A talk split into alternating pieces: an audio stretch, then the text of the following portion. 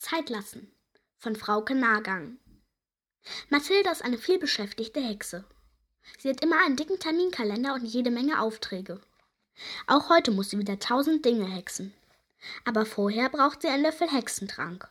Ohne Hexentrank kann keine Hexe hexen. Mathilda holt die grüne Flasche aus dem Schrank. Aber leider ist sie leer. Kein Tropfen Hexentrank ist übrig. Wie dumm. Ausgerechnet heute, wo Mathilda besonders viel Arbeit hat. Aber alles Jammern nützt nichts. Mathilda muss neuen Hexentrank kochen. Und dafür braucht sie den Hexenkessel. Wo steckt der bloß? Mathilda muss lange suchen. Endlich entdeckt sie den Kessel im Apfelbaum. Richtig, Mathilda wollte Äpfel pflücken. Aber die waren noch nicht reif. Da hat sie den Kessel einfach in einen Ast gehängt. Das ist schon eine Weile her. Egal. Hauptsache Mathilda kann endlich Hexentrank kochen. Und dann nichts wie an die Arbeit. Aber was ist das? Der Kessel ist nicht leer. Mama Rabe sitzt darin und brütet. Erschrocken schaut sie Mathilde an. Ich dachte, hier wär, wäre frei, entschuldigt sie sich. Nein, sagt Mathilda ungeduldig. Hier ist nicht frei. Das ist mein Kessel und den brauche ich. Sofort. Die armen Eier, jammert Mama Rabe. Meine lieben armen Eier. Mathilda schluckt. Mama Rabe und die Eier tun ihr leid. Aber für Mitleid hat sie nun wirklich keine Zeit. Beeil dich, drängelt sie. Ich tue mein Bestes, verspricht Mama Rabe. Sie schließt die Augen und konzentriert sich. Mathilda geht missmutig ins Hexenhaus zurück. Sie blättert ein bisschen im Hexbuch. Sie kaut an den Fingernägeln und vor allem, sie langweilt sich.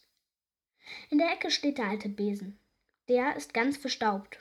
Früher ist Mathilda oft mit ihm geflogen. Über den Wald, um die Berge und manchmal sogar bis in die Wolken aber dafür hat sie schon lange keine Zeit mehr gehabt. Vielleicht langweilt sich der alte Besen auch. Vielleicht will er mal wieder fliegen. Ein bisschen Bewegung könnte ihm nicht schaden. Mathilda denkt an ihre Arbeit und seufzt. Na gut, aber nur eine klitzekleine Runde. Vorsichtig steigt Mathilda auf und fliegt durchs Fenster. Donnerwetter, sie hat noch nichts verlernt. Mathilda wird mutiger. Sie fliegt höher und höher. Fliegen macht Spaß.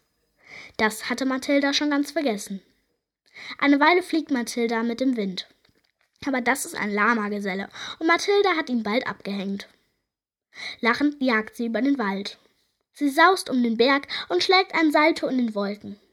Nun ist, nun ist es genug. Schade, aber Mathilda muss Hexentrank kochen.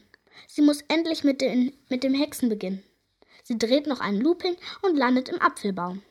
Verlegen blinzelt Mama Rabe aus dem Kessel. Bist du etwa immer noch nicht fertig? fragt Mathilda. Ich tue, was ich kann, aber es geht einfach nicht schneller.